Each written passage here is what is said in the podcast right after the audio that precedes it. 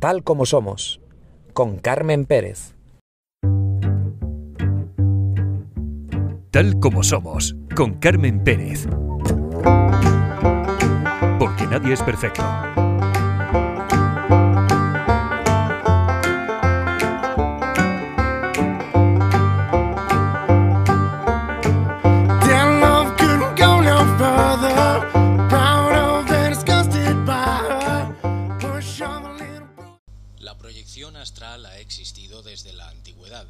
Y se ha esparcido por varias culturas y religiones, pero su resurgimiento más reciente en el mundo occidental se produjo en el siglo XIX.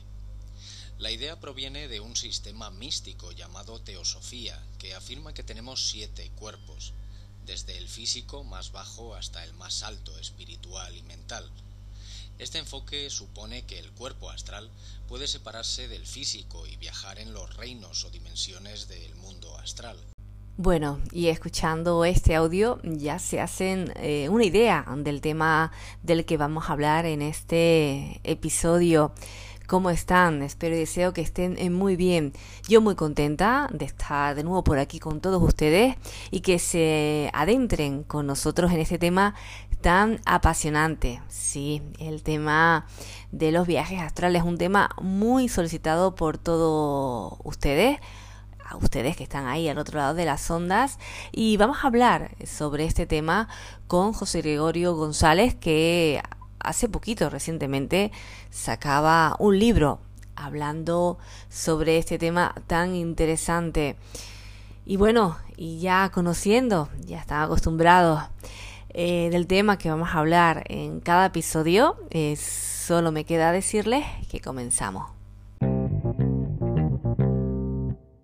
Desde tiempos inmemoriales, los viajes astrales han sido un enigma envuelto en misterio, una puerta a lo desconocido que ha intrigado a filósofos, espiritualistas y científicos por igual. En el corazón de esta exploración se encuentra un libro fascinante que analiza este fenómeno desde diversas perspectivas. Cómo realizar un viaje astral, de José Gregorio González. Y qué mejor para hablar de este fenómeno y para hablar sobre su libro que el propio José Gregorio. ¿Qué tal, José? ¿Cómo estás? Hola Carmen, pues muy bien, encantado de estar contigo en, el programa y de que podamos charlar, eh, pues mira, acerca de un fenómeno que realmente es fascinante, que, que a medida que profundizas en él y que eh, digamos que vas más allá de, de los fuegos artificiales de, de, y de la fascinación de viajar fuera del cuerpo, cuando profundizas un poco, te das cuenta que es un, es un fenómeno realmente trascendente que puede estar incluso en el origen eh, de las propias religiones, con lo cual a mí me apetece mucho que pasemos un rato hablando de él. No, y es un tema, eh, José Gregorio, que suscita mucho interés. Muchos oyentes, eh, no es la primera vez que me, me, lo comentan, ¿no? De hablar sobre este tema. Y bueno, y la casualidad que, bueno, recientemente has sacado eh, este libro, ¿no? Así Sí, que sí. ha venido fenomenal. Y a mí me gustaría, ya lo comentamos antes de entrar, me gustaría que nos comentaras por qué este interés en los viajes astrales y qué te motivó. A explorar este fenómeno. Eh, mira, Carmen, yo, o sea, yo me inicié en estas temáticas hace ya unos cuantos años, siendo prácticamente un crío, eh, en el campo de la parapsicología. Es decir, ese, era el tipo de fenómenos, el tipo de temas que a mí me interesaban, los fenómenos paranormales, los eh, mal llamados poderes de la mente, bueno, telepatía, precognición, todo lo que tenía que ver con la posibilidad de vida después de la muerte, y todos los fenómenos paranormales en general me llamaron mucho la atención desde pequeño. Y era, lo, digamos, en torno a ese tipo de temas había literatura a la que yo podía acceder. Pues había algún libro en la biblioteca eh, y de vez en cuando aparecía pues, en algún periódico o revista algún, algún artículo de ahí.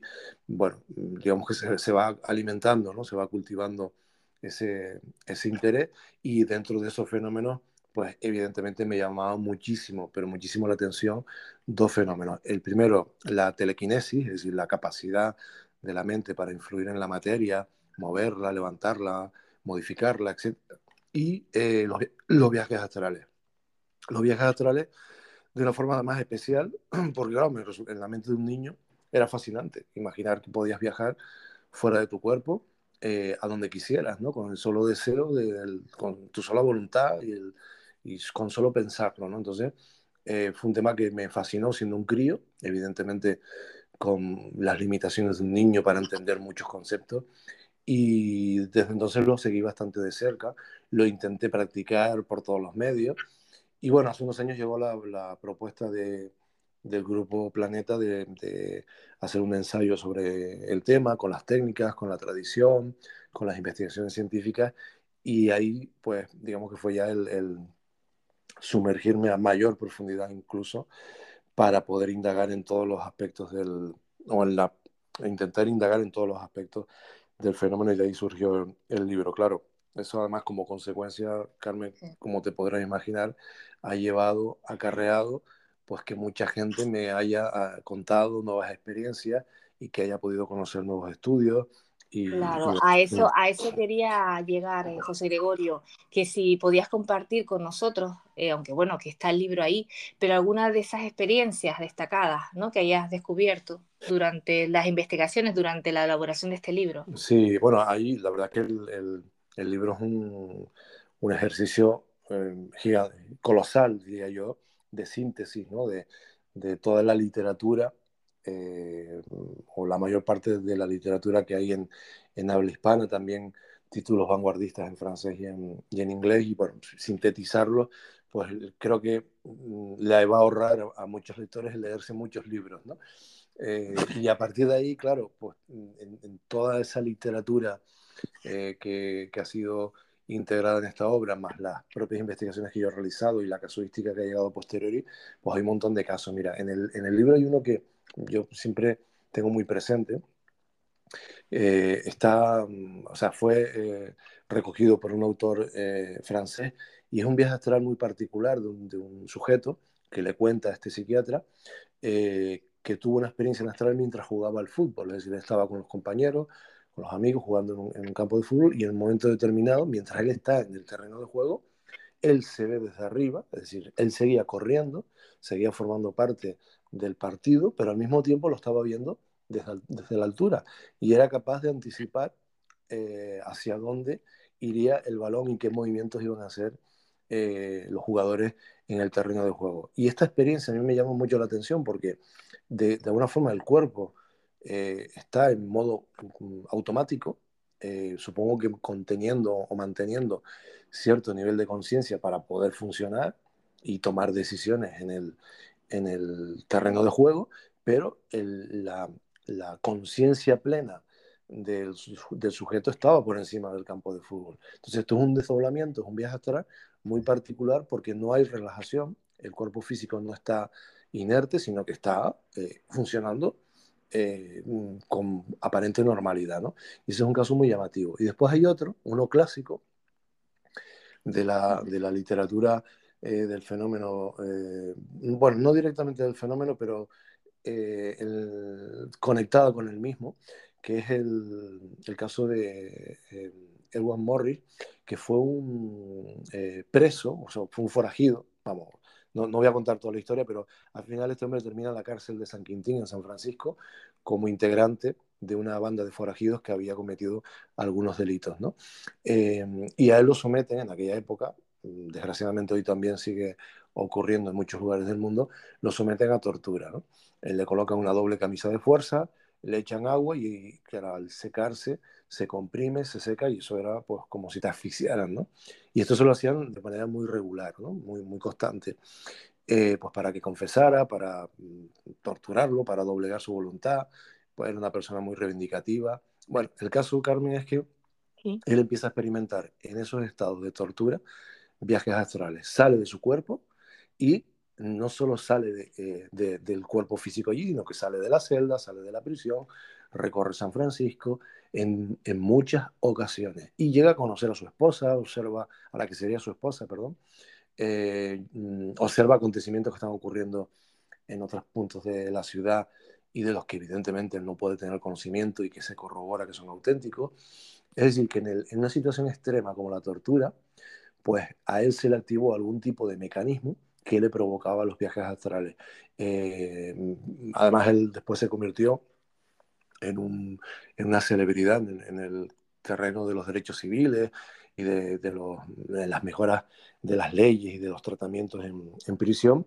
Eh, fue condecorado, en fin, fue una persona muy reconocida. Y la clave, probablemente, de ese cambio de conciencia que, que experimentó, estuvo en este tipo de experiencias que él contó en su eh, autobiografía y que fue novelada además por un, uno de los grandes de la literatura norteamericana como Jack London. O sea, que le dedicó una, un cuento, eh, El vagabundo de las estrellas se titula, eh, gracias a, las conversaciones y al intercambio de correspondencia que mantuvieron. No, la verdad que sí que es bastante llamativo. Bueno, puede uno pensar o imaginarse que esos viajes, ¿no? Que él realizaba era también un poquito para escapar de la realidad, pero claro, claro. después lleva una serie de acontecimientos que confirman lo que él experimentó, como dices, ¿no? El hecho de que hubiera su mujer, ¿no? Su futura mujer, y bueno, y después por lo menos está claro que eso influyó en ese cambio de mentalidad y en, en que su vida fuera pues mejor, es decir, sí. por lo sí, menos sí. es algo, algo positivo. Y en este sentido, eh, José, eh, claro, tú tienes tu propia experiencia, como nos comentaste al principio, tú has experimentado o has intentado meditar para llegar a ese a ese momento, ¿no? Ese momento en el que puedes experimentar ese fenómeno. ¿Lo has conseguido? Claro, sí. Hombre, yo lo intenté. Lo intenté siendo un crío, lo intenté siendo jovencito, eh, lo intenté siendo un poco mayor ya y durante el proceso del libro y, y también lo sigo intentando ocasionalmente. Eh, yo tuve una experiencia que fue para mí determinante hace muchos años. Eh, desarrollé mi propia técnica, que no es nada original, sencillamente fue una versión de las muchas que hay, que al final todas las técnicas, eh, Carmen, me anticipo quizás a, a, alguna pregunta final, todas las técnicas se basan en, en el primer punto, relajación, en un, en un, ámbito donde no vayas a ser molestado, te tienes que asegurar que nadie te va a molestar, que nadie te va a interrumpir, que nadie te va a sacar de ese estado, porque puede ser eh, eh, contraproducente, traumático, te puedes asustar, en fin, puede ser eh, violento, a nadie le gusta que lo despierten, ¿no? O sea que, pues esto es lo mismo, si estás meditando, si estás relajado, procura que sea en un sitio donde no, no vayas a ser molestado. Y el segundo punto es la visualización.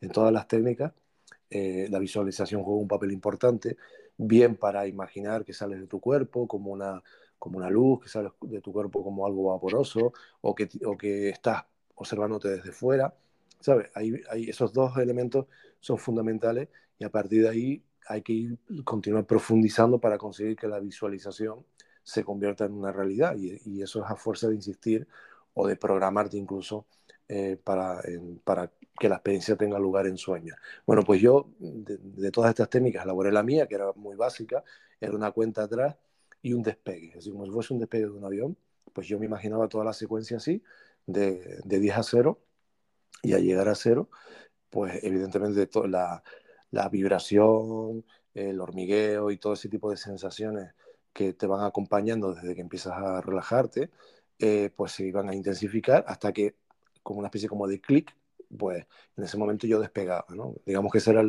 la pauta, como yo lo visualizaba y cómo me había ido preparando. Entonces, durante mucho tiempo, unas cuantas semanas, eh, hice los procesos de relajación, realizaba la cuenta atrás, pero nunca llegaba a cero. O sea, me quedaba pues en, en cuatro, en, en, cinco, en siete, en tres. Es iba como pausadamente, escalonadamente para eh, familiarizarme con, con, todas las sensaciones y saber reconocer algún síntoma, alguna pista de que ya estaba en, en el proceso. ¿no?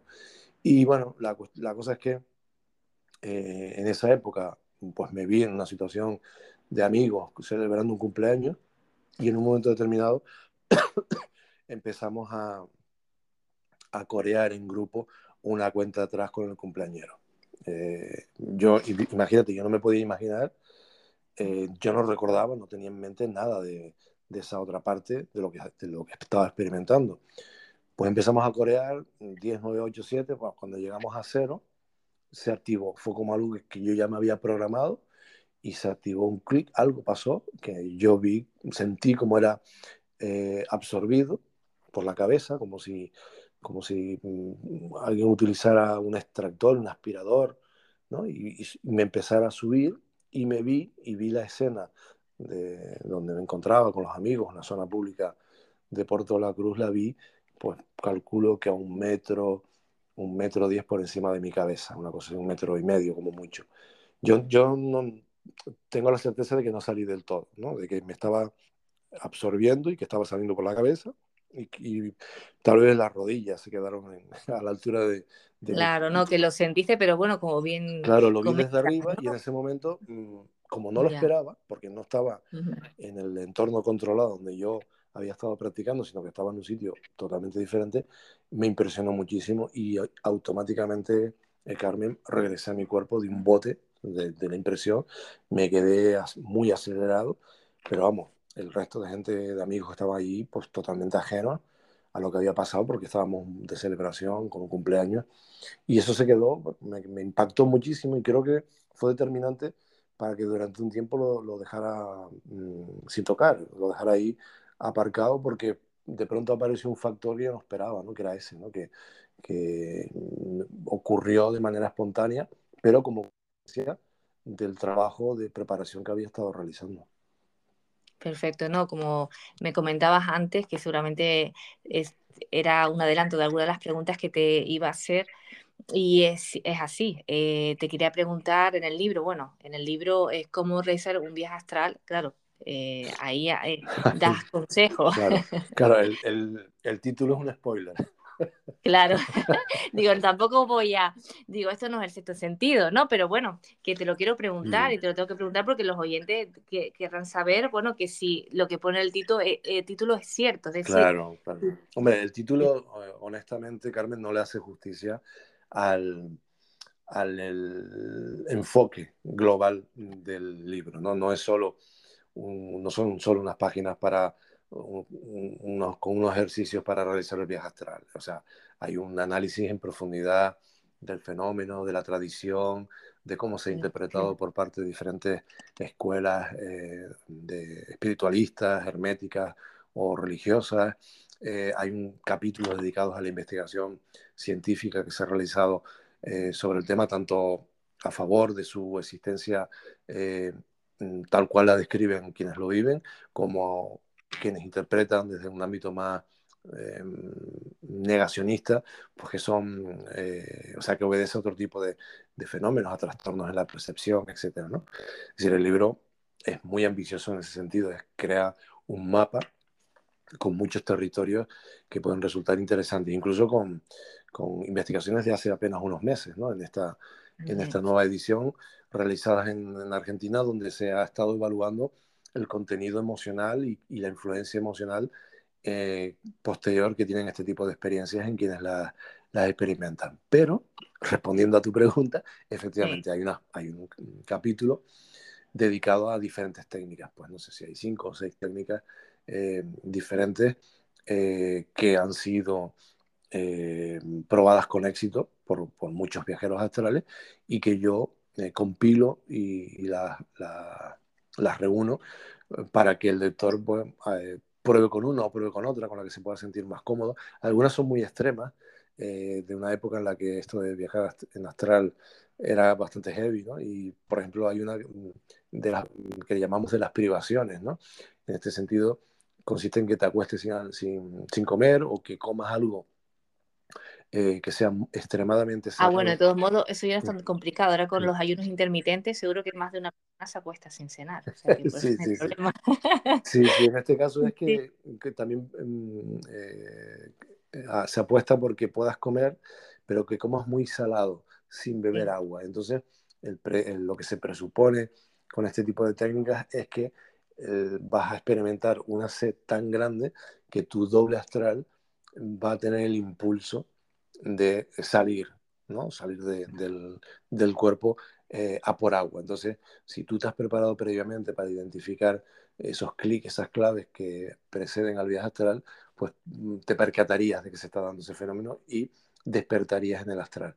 Bueno, son técnicas que en su momento se usaron, están las del Instituto eh, Monroe, donde se utilizan eh, unos, sonidos biaurales que van alternando de un oído al otro y que sincronizan los hemisferios y que, la verdad es que escuchar esos sonidos eh, en un estado de relajación y siguiendo las visualizaciones que ellos eh, aportan a sus, a sus, alumnos y clientes, eh, genera sensaciones muy extrañas, muy extrañas y de forma casi inmediata.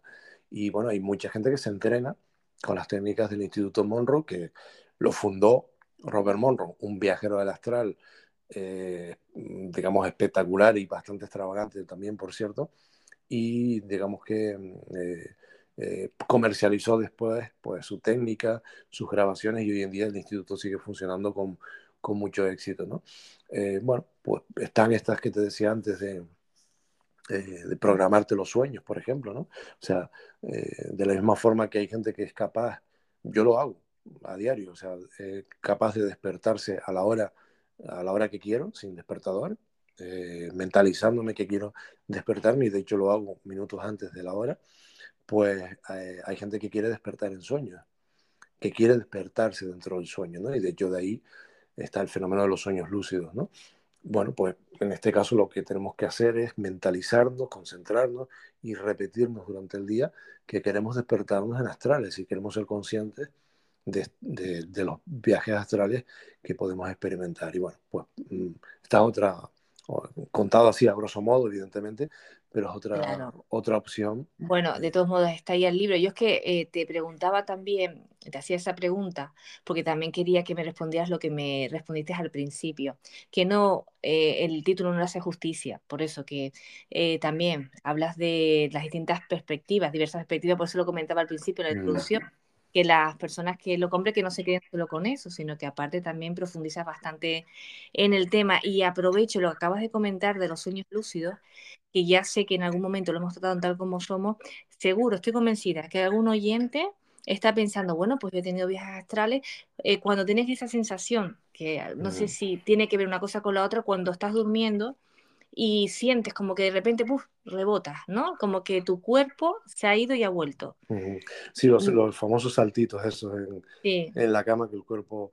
Bueno, son, son espasmos que un, un, médico o alguien del ámbito de la, de la neurofisiología diría que a lo mejor son eh, espasmos musculares, en fin, cosas que...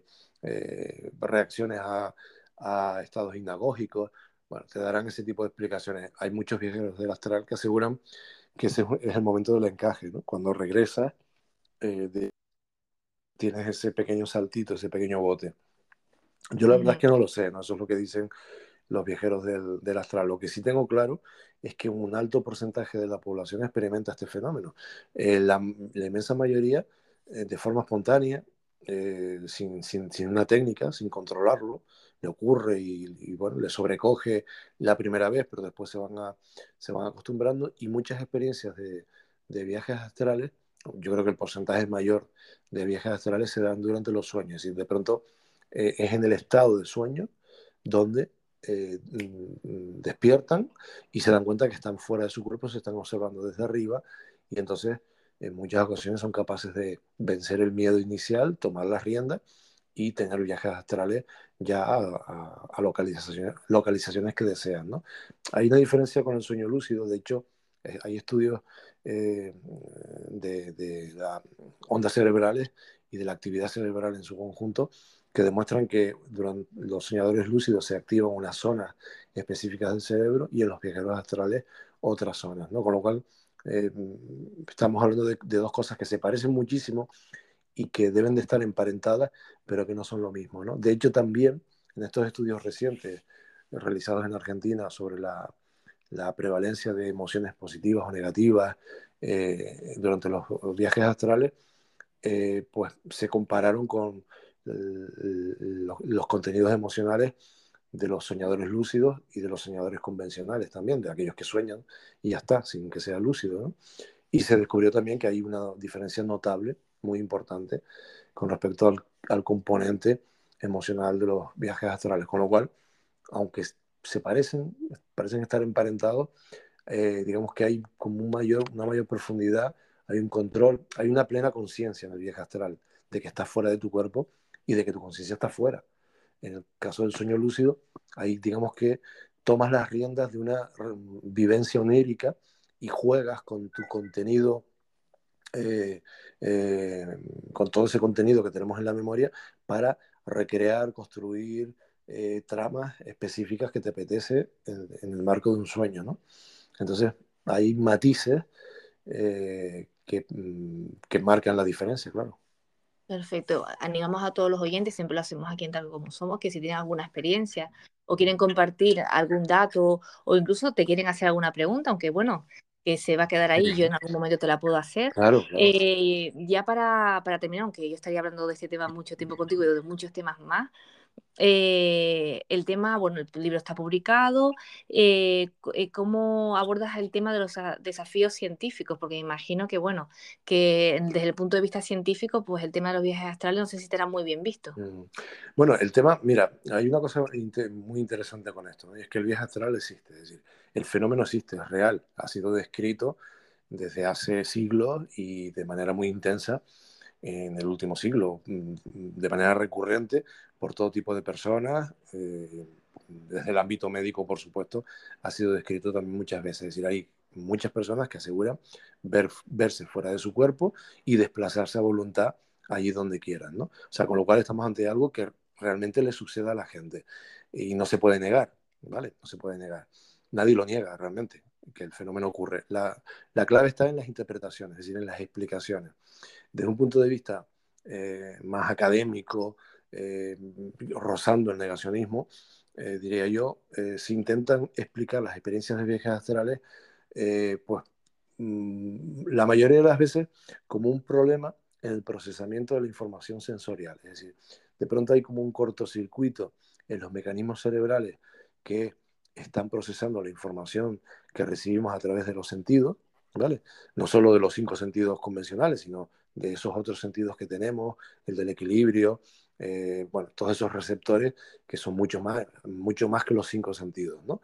Eh, y entonces, al procesarse todo eso, pues hay como una especie como de fallo, de cortocircuito, y la información visual llega algo más tarde, por decirlo de alguna forma, al procesamiento. Y de ahí surge la eh, ilusión de que te estás viendo fuera de tu cuerpo, de que, de que se ha producido un desdoblamiento.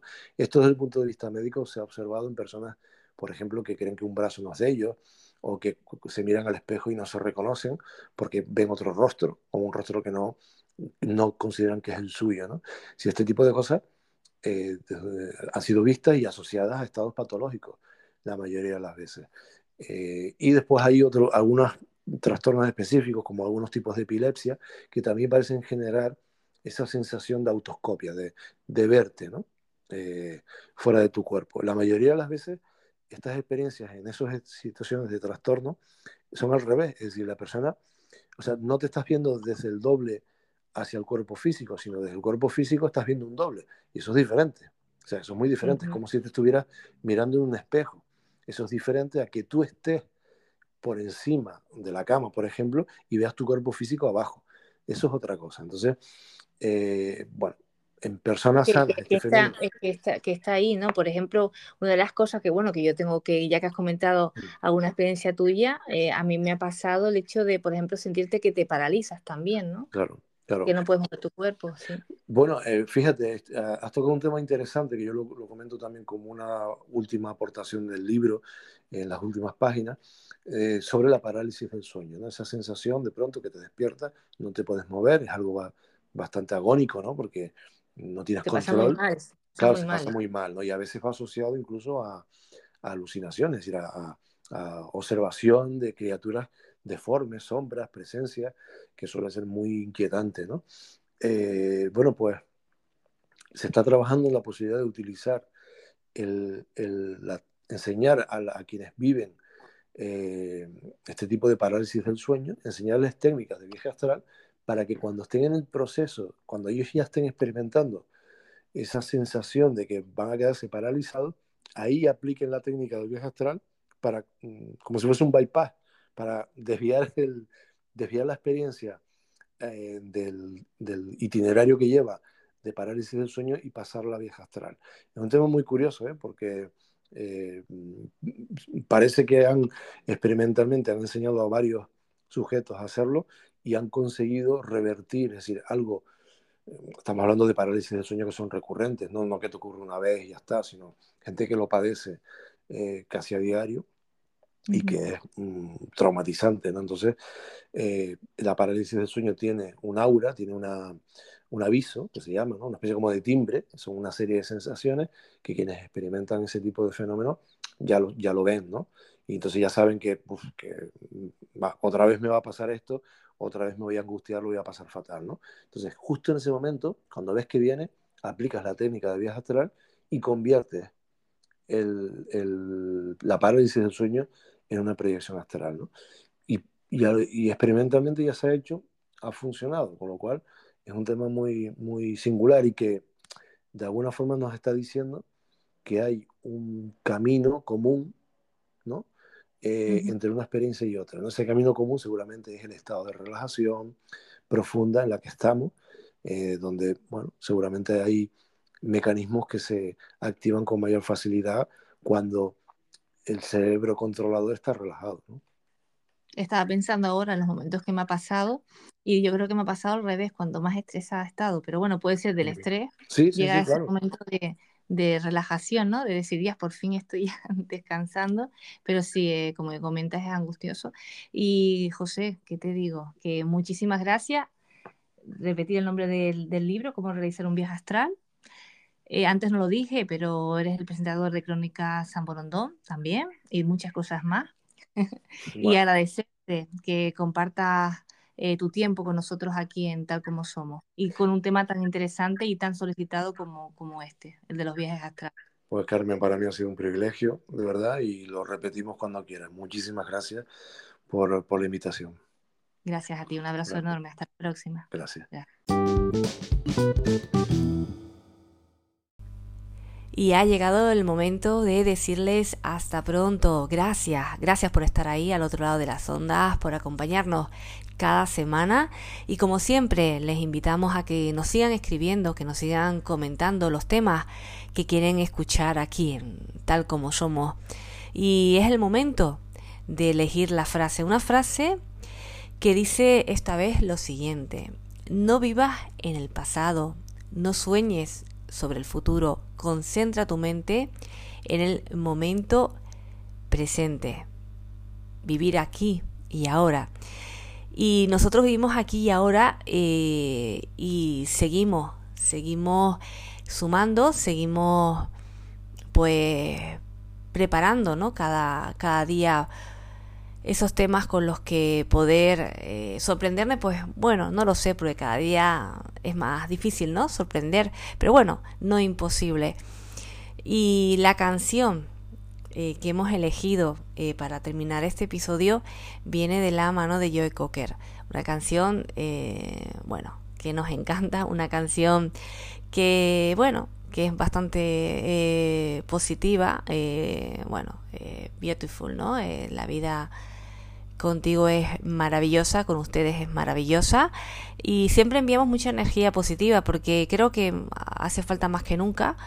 Eh, tampoco me quiero, pues tampoco eh, liar mucho, ¿no? Porque es verdad que eh, a veces estamos cansados, ¿no? O nos agobiamos un poco con el hecho de que todo tiene que ser perfecto y maravilloso y no es así. Bueno, de hecho el lema de tal como somos es que nadie es perfecto y, y, que la vida tampoco lo es. Así que bueno, para aquellas personas que lo necesitan, eh, mucha energía positiva, que no tiene que ser siempre todo maravilloso y fantástico porque no lo es, no lo es. Y lo sabemos, ¿no? Que la vida no es fácil, pero bueno, que muchas veces es cuestión de actitud, muchas veces es cuestión de las personas que nos rodean, ¿no? Yo pienso que es muy importante el tener al lado personas eh, positivas que nos quieran de verdad, que nos aporten y que se alegren ¿no? por eh, nuestros logros y, y, demás. Y sobre todo también ser nosotros pues esa, esa persona cuando otras lo, lo necesitan. ¿qué les digo? que sean eh, felices que disfruten del camino. Porque nadie es perfecto. Ah y recuerden que la vida solo es perfecta en las películas